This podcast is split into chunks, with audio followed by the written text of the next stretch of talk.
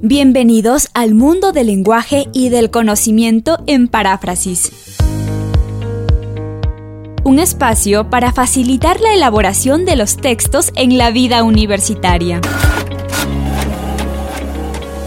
Paráfrasis, un acompañamiento para la redacción de tesis, de monografías, de ensayos. Despeje sus dudas sobre la escritura y la investigación en paráfrasis.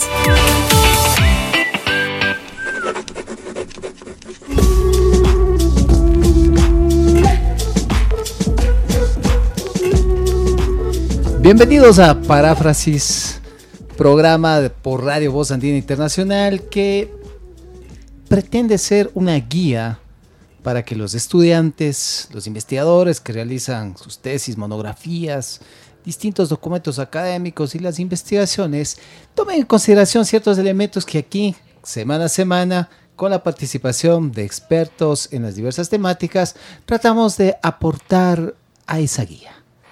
Hoy vamos a hablar de un tema muy importante en la investigación, un elemento clave que es la metodología. Y de hecho cuando estaba pensando en el tema y me comentaron de una experta en la Universidad Andina, me dijeron, si quieres abordar sobre metodología, entrevístale a Lina Parra, quien es la persona que hoy nos acompaña tenemos el agrado de ya tenerla aquí en Radio Voz Andina Internacional en los estudios. Lina Parra, bueno, voy a decir el nombre completo, Lina. Lina Victoria Parra Cortés. Es abogada por la Universidad Colegio Mayor de Nuestra Señora del Rosario de Bogotá. Es magíster en Derecho, comenzó en Derecho Constitucional por la Universidad Andina Simón Bolívar tiene un doctorado en estudios avanzados en derechos humanos por la Universidad Carlos III de Madrid. Lina Victoria Parra Cortés es docente de la Universidad Andina y iremos agregando algún otro dato sobre Lina durante la entrevista. Bienvenida, Lina. Muchas gracias, Miguel. Eh, buenas tardes, días a nuestra, nuestra queridísima audiencia, a nuestras y nuestros estudiantes. Eh, pues muchas gracias por esa presentación. Sí, no diría que experta, pero, pero, pero es una, una materia que me gusta bastante y a la cual defiendo. Recuerdo sobre metodología hace años atrás cuando realizaba mi tesis de investigación. Encontré a un autor que se llama Gary King, él es autor junto con otros investigadores. Gary King es profesor en Harvard. Y cuando eh, investigaba sobre la metodología para ciencias sociales, que es mi campo desde la comunicación, me llamó mucho la atención respecto a un tema. Hay una discusión vieja, muchísimos años, sobre, bueno, cuáles son ciencias. Las ciencias naturales, las ciencias sociales, las ciencias exactas. Hay casos en que las ciencias sociales, humanas, dicen no son ciencias. Y recuerdo que leyendo el libro de, Gary King, eh, me encantó mucho un tema que, que mencionaba allí y decía, la investigación, independientemente de cualquier ciencia o disciplina, lo fundamental es la metodología. Si algo caracteriza a la ciencia como tal es la rigurosidad metodológica. ¿Qué opinas al respecto, Lina?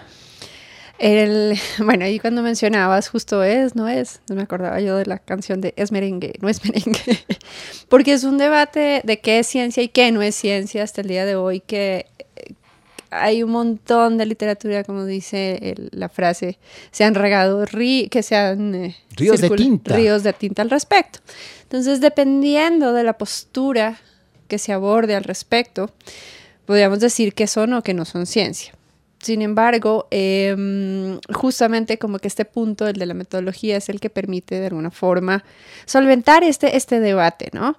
Porque eh, no podemos decir entonces que estudios en derecho eh, de autores muy fuertes, muy renombrados y autores también, no vamos a decir que no es ciencia solo porque es derecho. Entonces, estas discusiones tienen mucho que ver con todas estas discusiones todavía que se dan al interior de la epistemología, de los modelos de conocimiento, de construcción del conocimiento. de, lo, de los que no se salva ninguna ciencia, ¿no?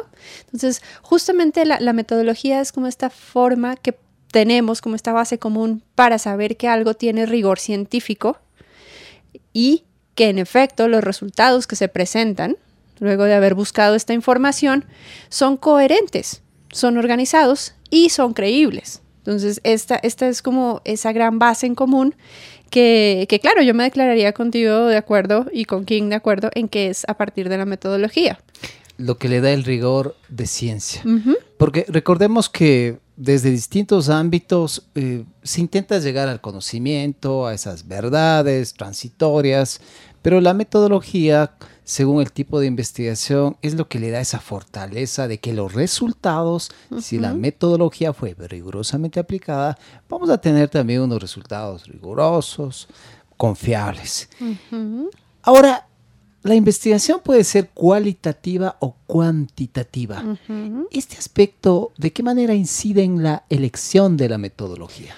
A ver, em, justamente en consonancia con la, con la pregunta anterior, el, em, la cuestión del debate cualitativo, cuantitativo, esto es como, llamémoslo, un problema de, de origen, de estirpe, ¿no? Porque finalmente estos, son, estos grandes dos modelos son la consecuencia a la vez de dos grandes modelos de pensamiento que se originan eh, durante la ilustración o sea, hace, hace muchos siglos, y que se plantean justamente eh, cómo llegamos al conocimiento. Entonces, el un modelo dice es que llegamos al conocimiento por la razón, o sea, todo lo que está en la mente es lo que nos da el conocimiento y desde ahí es que viene la construcción de conocimiento y la ciencia y lo que es ciencia y lo que no es ciencia. El otro modelo dice no, no nos podemos fiar de lo que nuestro, nuestra razón, nuestro pensamiento nos dice porque puede estar viciado, porque tenemos una realidad afuera que está ahí. Y nosotros lo único que tenemos que hacer es acercarnos a conocerla. Entonces, al estar alejada, eh, eh, ahí se empiezan estos dos puntos de vista a separar, nos dan en consecuencia cada uno de los modelos de investigación y de ahí es donde viene un poco este debate de qué es, qué no es ciencia. Entonces, justamente el que nos dice todo está allá afuera, todo lo podemos conocer, todo lo podemos acceder con nuestros sentidos y con la indagación, es el cuantitativo. Ahora, sí.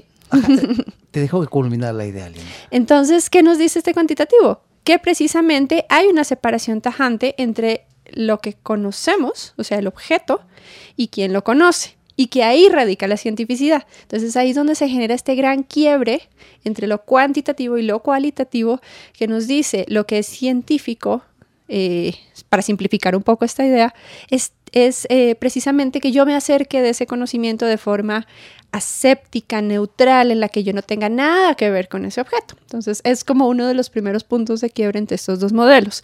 Sin embargo, es más, en mi criterio, una separación eh, artificial que luego nos damos cuenta, entrado el siglo XX, porque claro, una persona que me está escuchando en este momento desde otra ciencia me va a decir, está loca, está, está destruyendo el conocimiento. Pero la cuestión es que encontramos a mediados del siglo XX que hay una reconciliación entonces ya se usa un poco esta división más con unas finalidades eh, explicativas, eh, metodológicas, perdón, no, pedagógicas, para entender cuáles son estos diferentes tipos de eh, operaciones de pensamiento, operaciones de investigación que nos van a permitir acceder a una información y organizarla. Ahora, desde un ámbito ya real, no vemos que hay modelos así, 100% puros. Es decir, esta investigación es netamente cuantitativa o esta es cualitativa. De hecho, casi generalmente las investigaciones son mixtas. Tienen de, de los dos elementos. Inclusive, por ejemplo, tú, Lina, que vienes desde las ciencias sociales, desde el derecho, eh, ¿por dónde predominan la, la tipo de metodología? Eh, justamente, ese, ese, pese a que teóricamente digamos que ya esta, esta gran división se, terminó, es usual todavía ver que en las ciencias naturales, biológicas, las famosas ciencias duras, eh, se trabaja muchísimo con lo cuantitativo. Sin embargo, eh, ya nos hemos dado cuenta que no es suficiente. Me explico desde el derecho. Si nosotros quisiéramos, por ejemplo, hacer una investigación sobre cuáles son las formas en que los jueces generan sus sentencias, con determinado tema, pues obviamente nosotros podríamos abordarlo desde dos puntos de vista, el cuantitativo o el cualitativo. Sin embargo, si nos quedamos en esa división tajante, se va a perder muchísima información, muchísima riqueza conceptual que se logra cuando se trabaja con unos enfoques mixtos. En este caso, aterrizo el ejemplo.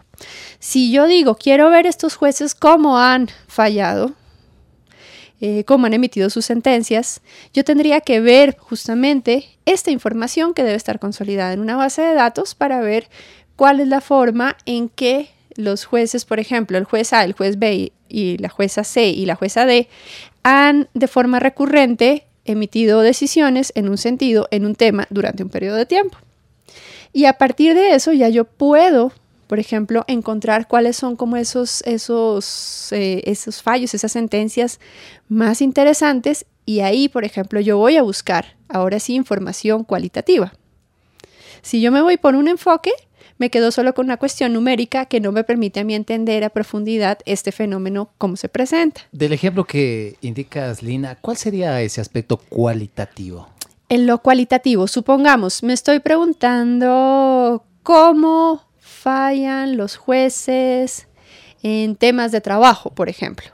Todos los temas relacionados con los derechos de las mujeres eh, que, quedaron embarazadas y que ya dieron a luz y cuáles son y los conflictos que tienen laboralmente con sus empleadores, por ejemplo. Entonces, si yo me preguntara cuál es la forma en que estos jueces eh, han generado, creado sus sentencias, si yo solo me quedo en lo cuantitativo, yo solo voy a decir, mire, durante eh, los dos últimos años existen 100 sentencias sobre estos temas. Así un número. Exacto. Entonces, si me quedo solo con ese enfoque, me quedo ahí y puedo decir y, me, puedo decir han fallado a favor o en contra y ya está. Pero si yo voy y a combinar esto con los datos cualitativos, ya puedo ver información tan interesante como si, por ejemplo, hay una cierta recurrencia de conflictos laborales en este tema en ciertos segmentos de la economía, por ejemplo. Es Lina Parra en Paráfrasis por Radio Post Andina Internacional en esta edición que abordamos sobre la metodología. Y de hecho, eh, le agregamos un subtítulo a este programa, la metodología desmitificando al cuco. desmitificando, de hecho la metodología lleva algunos, algunos mitos. Por ejemplo, se dice, eh, las ciencias sociales solamente deben llevar en el ámbito cualitativo. En efecto. Y con lo que nos has contado, Lina, pues no es así. En efecto, no, porque también nosotros tenemos que ver, eh, y eso es algo que yo siempre le repito a mis estudiantes en la clase, que cuando hay investigación, el eje central es que hay un problema para investigar. Si no tenemos ese problema para investigar, pues no hay investigación. Y justamente ese problema es lo que nos va a determinar qué tipo de información necesitamos recabar. En este ejemplo que les daba yo, claramente necesitábamos información cuantitativa e información cualitativa. Habrá otros casos en que nuestro problema nos plantee que en efecto nos quedemos de forma exclusiva o de forma preponderante solo con uno de los dos enfoques, sería el cuantitativo o el cualitativo. Lina, la metodología responde a varias preguntas. Por ejemplo, el qué, el quién, cómo, cuándo. ¿Puedes explicarnos esto? Eh, bueno, en esta, en esta pregunta justamente la idea es, eh, hacía yo como, como una idea antes de, venir aquí al programa y decía, ¿cómo, ¿cómo, pongo yo esto en palabras simples? ¿Qué, qué, ¿Cuál es como, y poniéndole en relación con lo que mencionabas del cuco, ¿Cómo, ¿Cómo lo podemos poner en términos simples? Hagamos de cuenta que nos dicen, perfecto, vamos a hacer un campeonato de fútbol. De acuerdo, y todo el mundo está súper emocionado y arma sus equipos y estamos súper bien. Pero justamente la metodología es sentarnos a pensar cómo vamos a hacer el campeonato de forma ordenada, de forma sistemática y de tal forma que eh, no tengamos duda de que hay justicia en cómo se generaron los mecanismos de sorteo, de quién va primero, de qué equipo va segundo, de qué, cómo vamos a repartir premios, etcétera, etcétera. Entonces, justamente creo que con este ejemplo puedo presentar una de esas, de esas grandes respuestas y empezar a desmitificar el, el, cuco. Eh, lindo ejemplo que pone Lina Parra. Vamos a hacer la primera pausa en paráfrasis. Y como es costumbre, le pedimos en este caso a nuestra entrevistada, Lina Parra, que comparta una de sus canciones preferidas para que escuche Radio Voz Andina Internacional en este programa. Eh, bueno, a ver, me, esta, creo que es la pregunta más difícil del programa. del programa. Porque escoger así en un momento algunas canciones puede resultar difícil, pero se me ocurre por ser una de mis bandas favoritas, eh, que sería una canción de los Rolling Stones, que se llama Beast of Burden. Eh, Así como por qué me gusta, no tengo una gran razón así súper profunda. Me parece que es una canción muy melódica y que cuando la traducimos, este, este como esta reivindicación de, eh, utilizando este término, esta, esta analogía, se puede ser de que no voy a ser tu bestia de carga. Entonces es como una reivindicación de decir, no, a mí no me vas a maltratar, ¿no? Un poco puede ser por ahí. No nos vas a maltratar. Regresamos.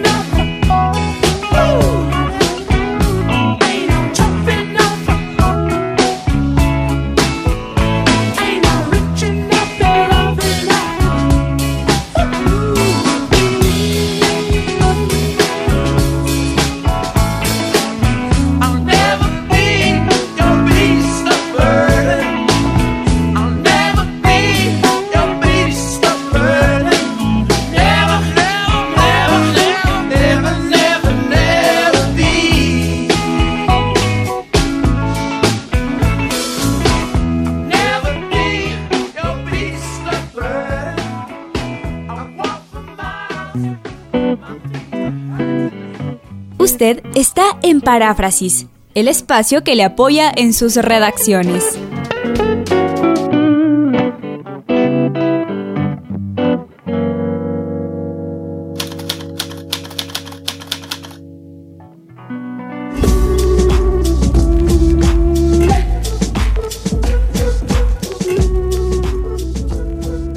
Estamos en paráfrasis. Hoy abordamos sobre la metodología científica desmitificando al cuco. Lina me contaba que, claro, cuco acá en Ecuador, pues está muy claro que se refiere a un ser que nos genera temor. Pero lo decimos cuco. En Colombia, Lina es de Colombia. ¿Cómo lo denominan? El coco. Coco no. sí, perdóname aquí la, anécdota curiosita, porque cuco en Colombia es la ropa interior de mujer. ah, entonces, la precisión es muy necesaria. La, la, multiplicidad de significados, ¿no? En un, en un idioma que debería ser supuestamente más universal. El boogeyman, para quienes nos escuchen en inglés, ¿no? Muy bien. Y para llegar a la metodología, es decir, eh, por lo que nos indicaba Lina, hablamos de metodología y estamos hablando de cómo hago mi investigación, de qué manera llevo a la práctica para poder eh, ese problema enfrentarlo a través de esos objetivos que necesito cumplirlos. ¿Cómo hago la investigación? ¿Cómo llego a establecer la metodología, Lina? ¿Necesito pasar, por ejemplo, previamente por la parte teórica? A ver, como te mencionaba, lo primero, primerísimo es tener un problema de investigación bien delimitado y también saber qué tipo de escrito vamos a, abordar, ¿no? Eso es súper importante porque no es lo mismo que yo te plantee esto para un artículo de revista académica o que te lo plantee para una tesis de maestría o para una tesis doctoral. Es como una gran primera precisión. Lo segundo, a partir de eso, pues vamos a tener que trabajar con una herramienta que, que a veces las personas la ven como una mera formalidad, pero realmente es la carta de navegación y es el plan.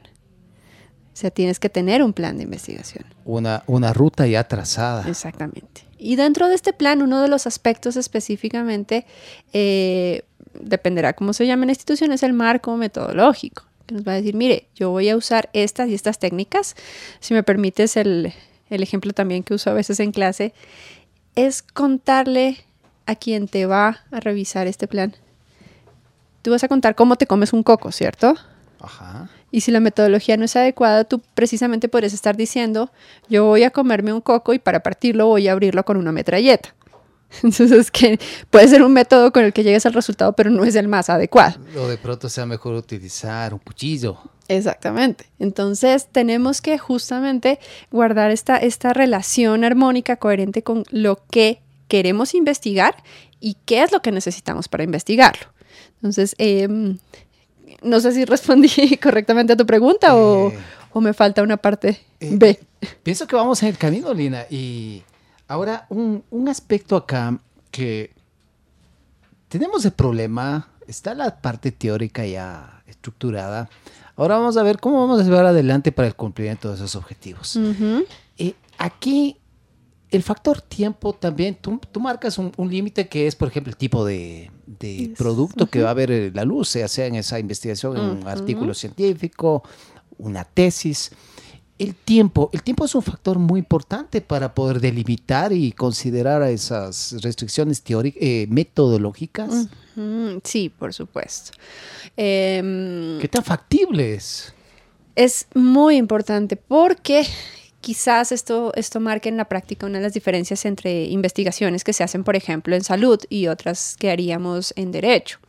¿Por qué? Porque eh, supongamos que estamos mirando los efectos de determinada sustancia en la salud humana. Entonces, fíjate que ahí tenemos unas reglas un poco de la naturaleza que, nos marcan la pauta y que no vamos a poder saltarnos. Si nosotros estamos hablando en derecho, pues tendríamos que ver justamente qué, o sea, también nuestro objeto, qué nos plantea. Si es algo que podemos investigar en un plazo corto, en un plazo más largo. Y también justo la complejidad del problema de investigación. Entonces es sin duda un factor clave. Porque ya yéndonos a aspectos más específicos, por ejemplo, digamos que esta investigación eh, va a tener un estudio, un levantamiento de datos en el campo. Y de hecho el investigador va a tener que convivir, hacer una observación participante en esa población que es eh, objeto de, estudio.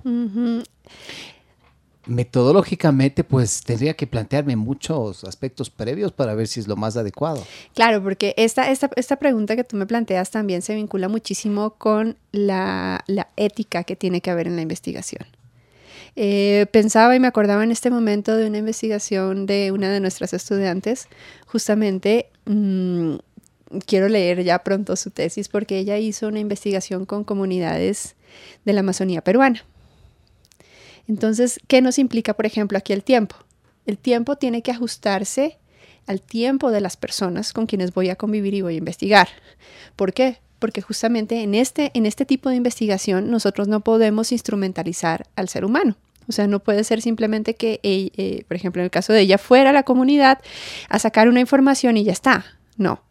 Esto implica trabajar con estas personas con sus tiempos. Contar con su aprobación. Exactamente y sobre todo que estén de acuerdo estas personas en que los instrumentos de recopilación de información sean adecuados y acordes con quiénes son estas personas. Ahora que, que, que mencionas este ejemplo, Lina,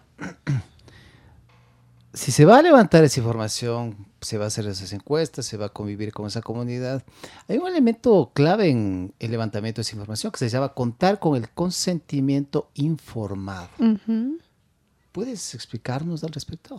Claro, esto, esto es transversal para, para, todo tipo de ciencias. O sea, no pensemos que es solo para, para, para derecho, por ejemplo, para salud, para microbiología, no sé, sino que esto es común a toda investigación que involucre a otras personas.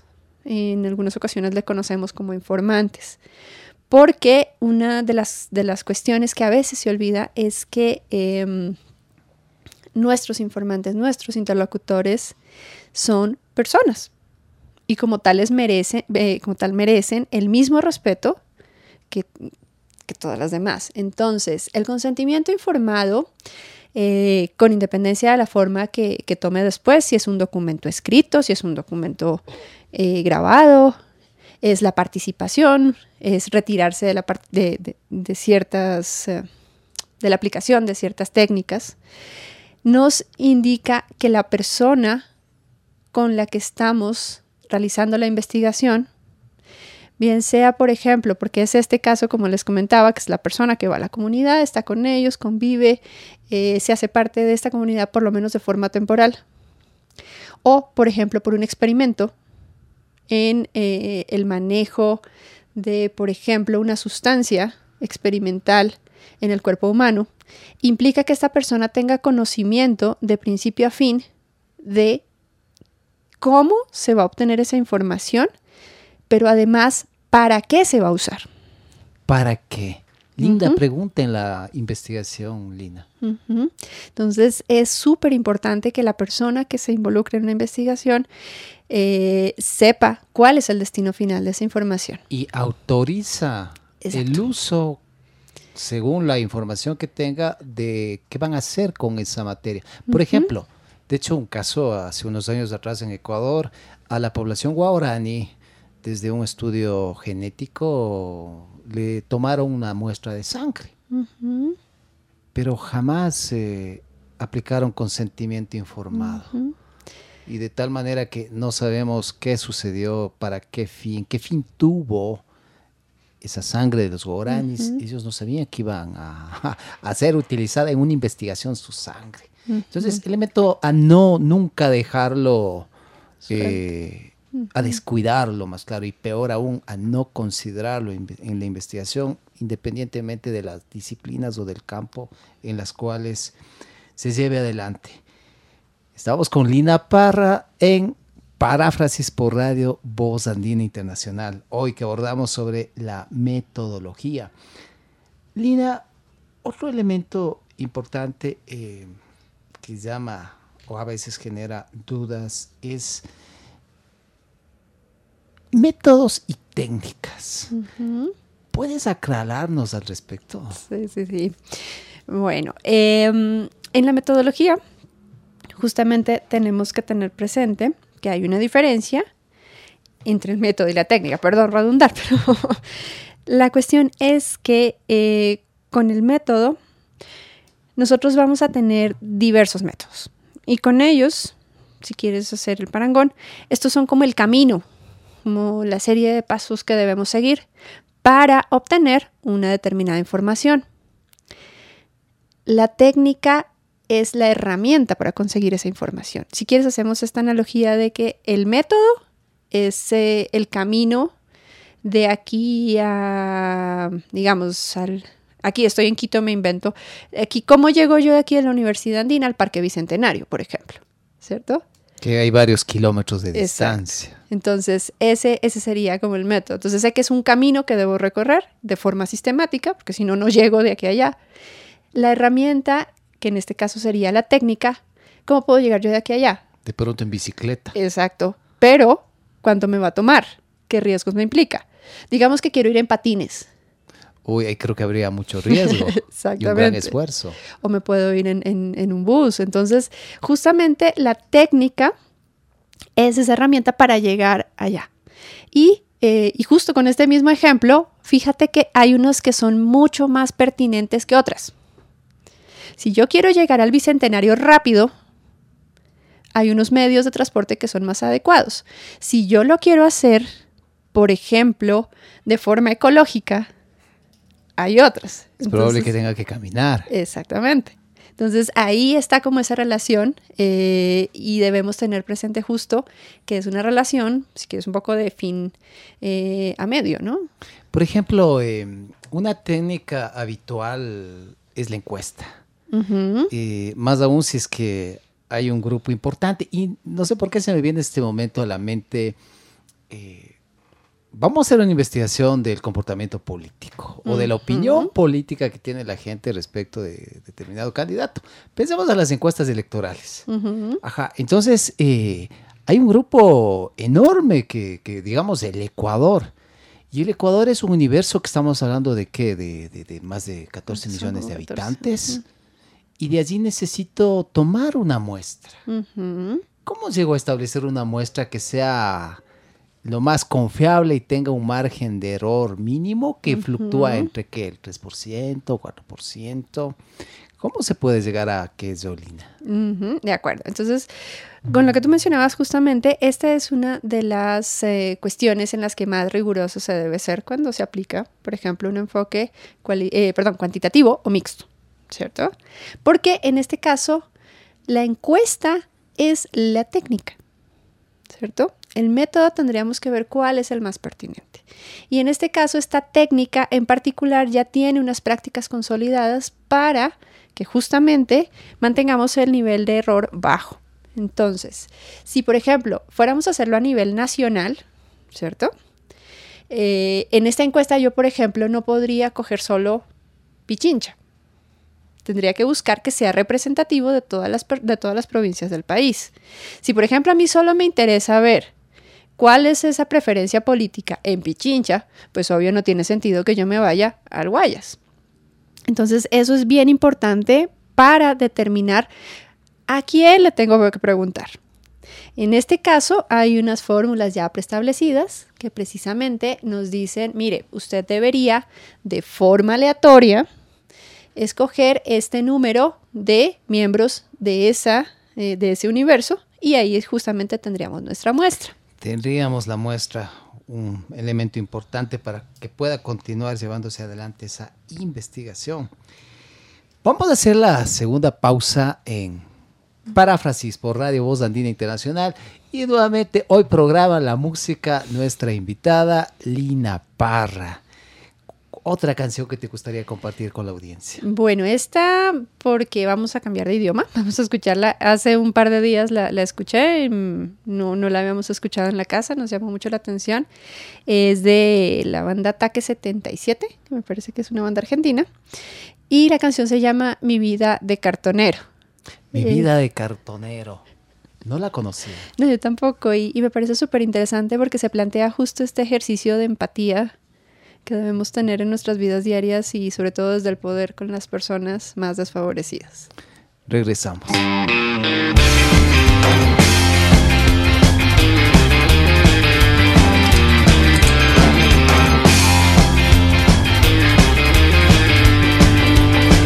En la mañana Desayuno las dudas que sobran de la noche anterior.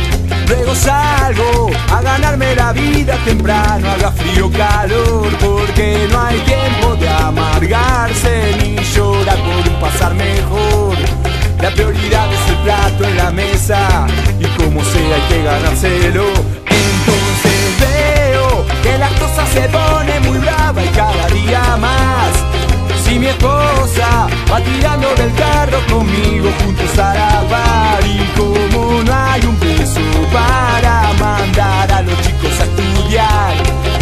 los llevamos a cartonear. Sino con qué nos vamos a dejar.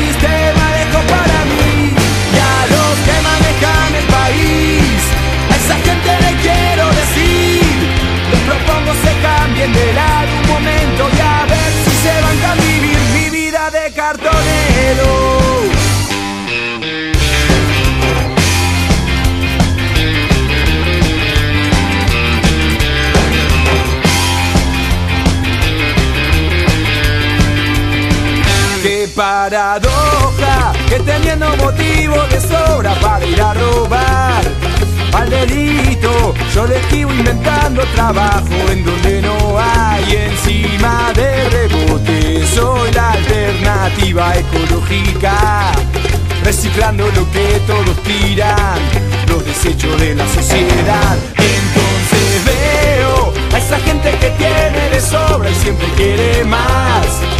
Con sus autos se llevan el mundo por delante hablando por celular y que teniendo asegurado el porvenir no paran de robar. A esos señores les quiero gritar qué es lo que está pasando por acá, porque en la calle yo me recibí en el arte de sobrevivir, revolviendo basura, juntando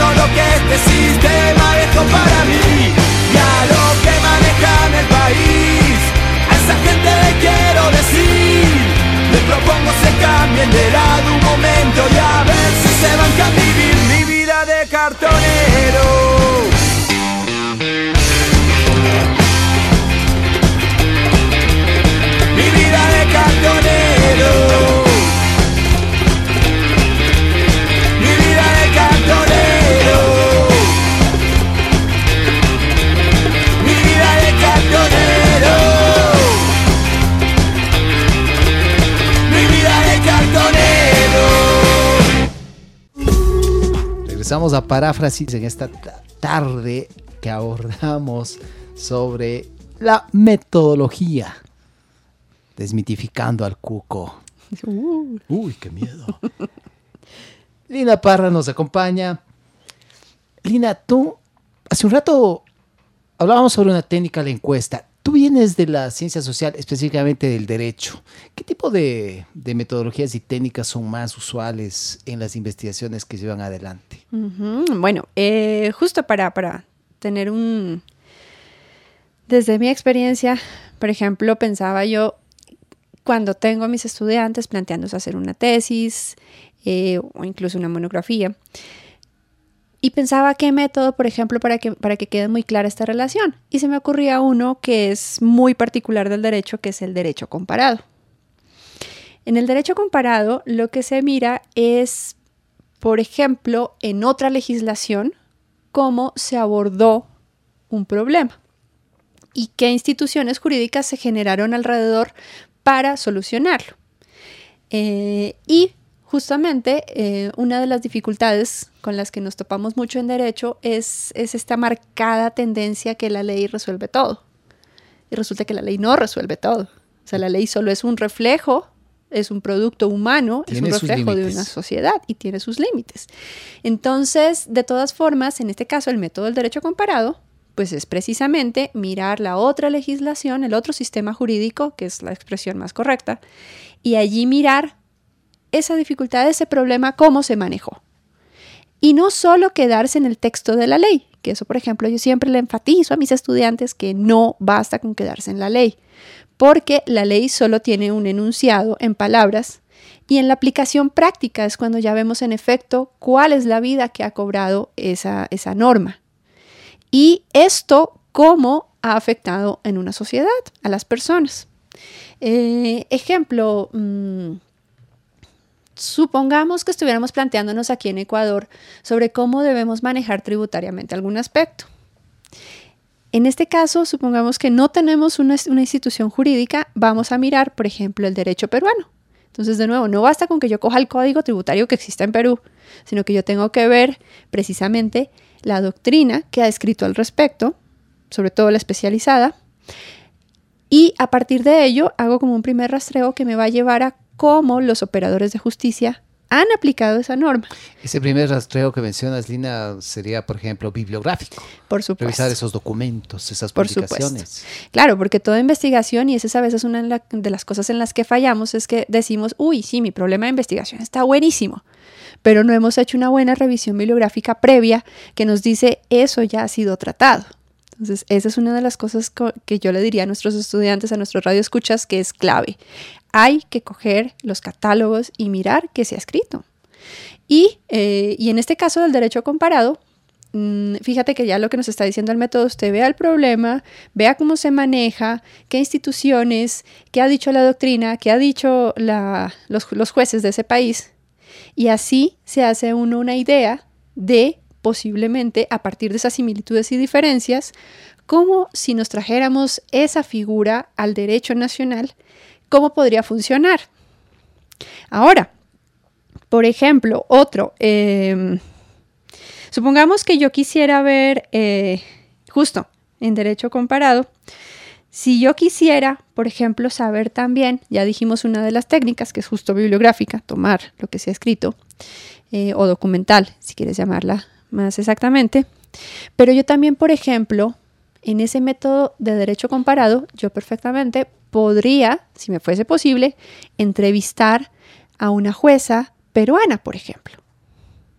Y a partir de su experiencia yo tengo una información relevante, no la única, porque ese es otro error, que a veces nos quedamos solo con parte de la información, pero esta entrevista, por ejemplo, podría ser muy pertinente para, para mí darme esa información sobre cuáles son han sido los problemas que genera o, que, o cómo los ha resuelto esa norma jurídica en ese ordenamiento. Entonces también otra técnica, eh, bueno, esta sí es mucho más de ciencias sociales en general, el análisis del discurso. Análisis del discurso, lo que se ha dicho, lo que se dice. Exactamente, lo, que, está, manifiesto y lo que no está manifiesto en un texto, por ejemplo. Entonces ahí esa, esa también es una técnica muy interesante. Eh, bueno, otra cosa también. Este es mi punto de vista muy particular, porque algunos autores, o sea, tienen también otros debates en que no es técnica, es método, no es método, es técnica, y, nunca terminan. Y nunca terminan, siempre existen sin duda las discrepancias que no se pueden poner de acuerdo. En la aplicación de las técnicas, por ejemplo, digamos una entrevista a profundidad. Voy a entrevistar a, los expertos de esta temática, que es objeto de investigación. ¿Cómo puedo reducir el riesgo de incurrir en sesgos? Sesgos del investigador. ¿Hay alguna recomendación que Lina puedas darnos para los estudiantes sobre todo? Bueno, eh, es, un, es, un, es, un, punto difícil, ¿no? Porque todos tenemos nuestra, nuestra opinión, nuestros criterios. Sin embargo, ese es uno de los grandes principios de la investigación científica. Y es mantener eh, el sesgo lo más a raya posible. De todas formas, em, habrá casos en que será imposible utilizar la técnica que utilices porque tiene el investigador o la investigadora algunas, algunas intenciones fuera de una agenda oculta, si quieres.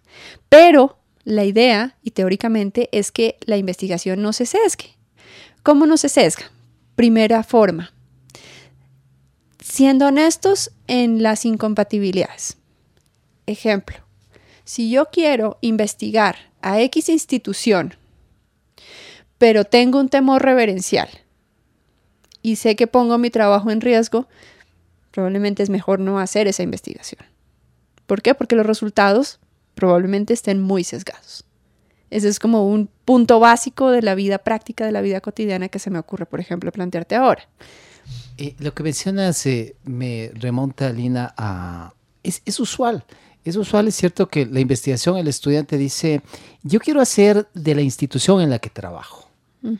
y, y claro, hay un conflicto de intereses tenaz uno recomienda que está muy bien porque tiene factibilidad de acceso a la información, conoce el, problema que existe allí, pero también está el elemento de, del sesgo que puede existir. Y esto también se relaciona con otro aspecto que es la ética. Claro, entonces, eh, y una, una, cosa que me olvidé de mencionar, y esto no es solo porque yo estoy en la institución y la defiendo, no, sino porque esto tiene un principio básico desde la investigación y es que estoy haciendo parte del objeto de investigación. El objeto. Entonces, eso puede poner en, un poco en, riesgo la imparcialidad con la que yo debo realizar la investigación. Entonces, es, es por esa razón, no es, no piensen que lo digo es porque, porque todo el mundo va a sacar investigaciones y no va a ser objetivo, no, sino porque somos seres humanos y tenemos que ver esa experiencia vital cómo nos afecta. Eh, en cuanto a tu pregunta, por supuesto que la metodología nos ayuda a reforzar la ética en la investigación. Yo lo veo desde dos puntos de vista.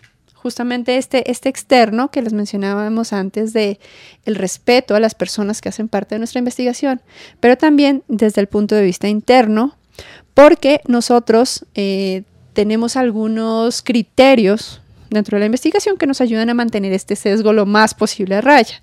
Esto, por ejemplo, les puedo hablar de uno que es que eh, es, la credibilidad.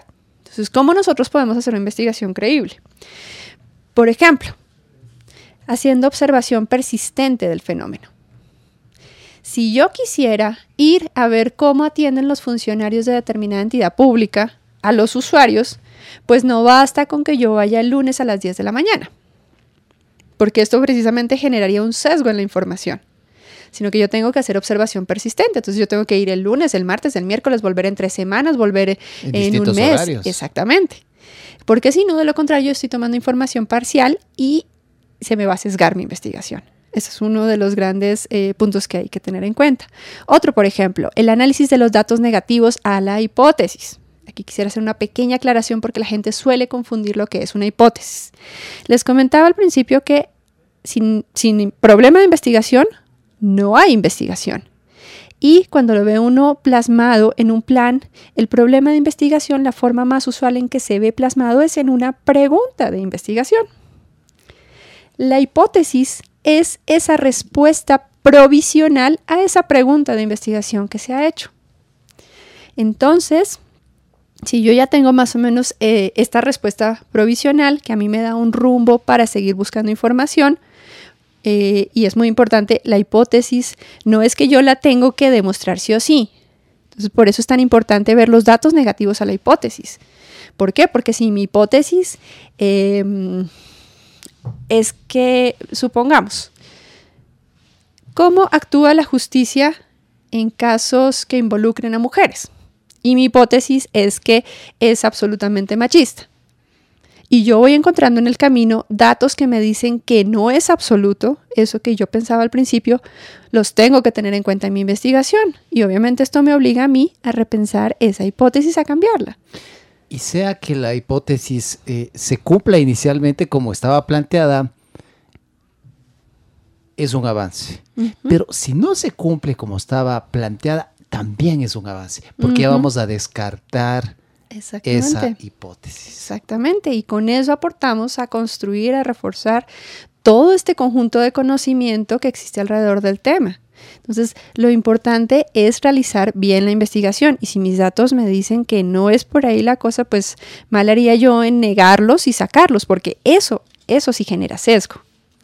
Otro, por ejemplo, muy importante, que es la triangulación, y ese es básico. Y la triangulación nos dice que nosotros debemos tener multiplicidad de métodos, de técnicas, de puntos de vista de investigadores y de fuentes y datos. Y en esta triangulación eh, que mencionas, Lina, es Lina Parra en paráfrasis por Radio Voz Andina Internacional. Eh, el estudiante, pongámonos en, el lugar del estudiante. Pongámonos en la triangulación que tú mencionas. y necesita de la guía del, del, profesor, del tutor, para poder eh, llegar a determinar, aplicar de una forma lo más adecuada posible. Exactamente. Eso justamente responde a ese principio de triangulación, porque no es solo el punto de vista de quien está haciendo la investigación, sino de otra persona que también es conocedora de estos temas y le va dando esta guía de eh, por dónde ir conduciendo la investigación. Y otro ejemplo de la triangulación está en el campo académico, en la defensa, en la sustentación del trabajo final de la investigación. ¿Por qué? Porque es el punto de vista de otras personas que no participaron en la investigación, sino que están viendo los resultados y si desde, y en efecto si es coherente la forma en que se fue llegando a esos resultados y cómo se presenta. Lina, eh, estamos ya próximos a finalizar paráfrasis en esta edición. Me gustaría que nos cuentes a, la audiencia de Radio Voz Internacional de Paráfrasis. Tú tienes distintos estudios. ¿Tuviste alguna, en alguno de ellos, una complicación así metodológica para poder llevar adelante el cumplimiento, la búsqueda de, de esas hipótesis, de sus objetivos? De mis investigaciones. De lo, sí, de lo que tú te has enfrentado en tus estudios. Bueno, eh, justo estaba pensando si, si, si quizás en la, más grande investigación que he hecho hasta el momento, que ha sido mi tesis doctoral, lo he vivido y... Para, para a, los, a la audiencia, la tesis doctoral de Lina es exigibilidad política y jurisdiccional de los derechos sociales. en efecto.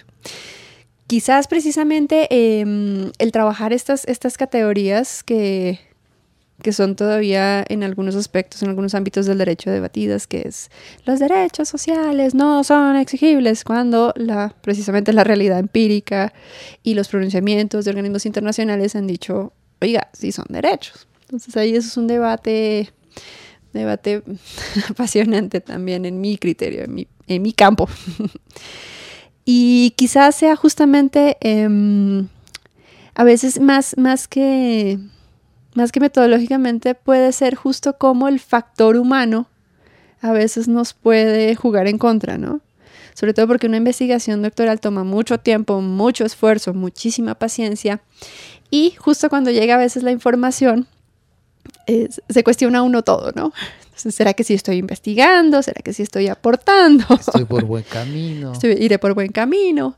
Y justamente eh, creo que para mí fue clave este punto de la triangulación, porque era contar con un director de tesis que estaba ahí conmigo, apoyándome, guiándome en el camino, y que me decía, no, sí, sí, estás aportando. Entonces, eh, quizás en ese sentido, lo que te diría fue más una, una, dificultad que la metodología al revés, más bien también me ayudó a, a controlar. Ayudó a controlar. Bueno, hemos llegado al final de paráfrasis y agradecemos a Lina Parra por habernos compartido sus experiencias y conocimientos sobre la metodología. Conmigo, Miguel Romero Flores, será hasta el siguiente programa.